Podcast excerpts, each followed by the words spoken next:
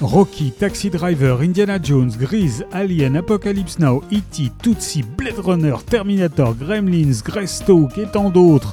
Des Dents de la Mer à Scream, la vingtaine 1975-1995 voit déferler sur des écrans de plus en plus internationalisés la vague du cinéma d'entertainment, le pur divertissement.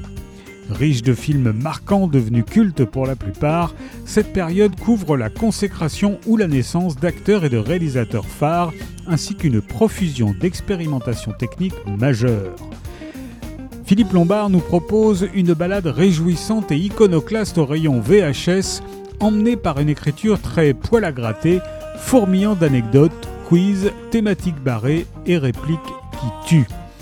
Philippe Lombard est journaliste et auteur spécialiste du cinéma. Il publie régulièrement pour la revue Schnock. On lui doit entre autres Michel Audiard le livre, Les grandes gueules du cinéma français ou Lino Ventura le livre coup de poing. Ciné Popcorn 1975-1995 de Philippe Lombard est paru chez Hugo Images.